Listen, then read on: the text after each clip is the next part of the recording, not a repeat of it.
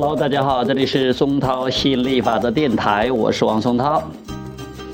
今天继续给大家讲亚伯拉罕吸引力法则，成就你的美好人生。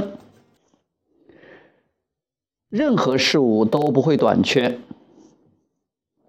你已经提到了领土权，比起现实世界的人们，我们有一个迥然不同的领土概念。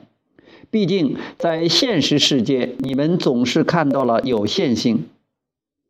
你们认为只有如此拥挤的有限空间，并且最终会被人完全占据，因此你们才会感到不够。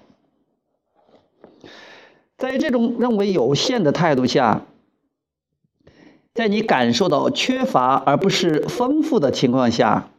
在你注意到空间不足，或者钱财不足，或者健康不足的情况下，你才感觉有必要进行防备。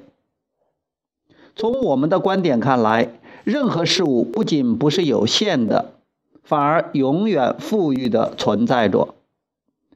任何事物足够让所有人使用，因此，只要你明白这些。任何感到有限、缺乏、需要保护或者维护领土主权的想法都不会出现。由于吸引力法则的作用，我们吸引在一起。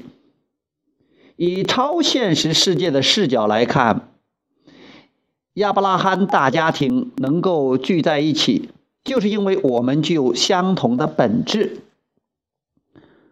我们因为这种相同本质而互相吸引，因此我们的大门永远敞开，不用将不一致的人拒之门外，因为我们的注意力不会投向不一致的人，他们也不会被吸引过来。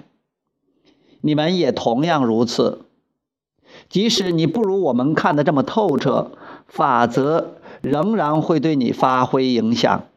如同影响我们一样，尽管你们对任何事物都有非常详细的物理解释，这些解释也许部分正确，但它们并不完全。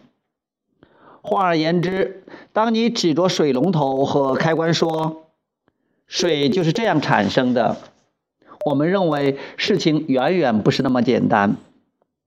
因此，当你对我们解释说世界上的侵略者，都想把你拥有的一切夺走，我们会说他们做不到，除非你通过思想邀请他们，否则侵略者无法影响你的生活。这就是现实世界和超现实世界的法则。好，今天就讲到这里，我们下次接着再讲，拜拜。